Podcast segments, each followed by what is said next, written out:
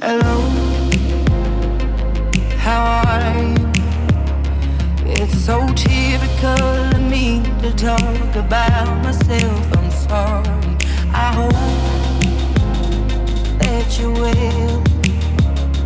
Did you ever make it out of that town where nothing can happen? It's no secret that the boy.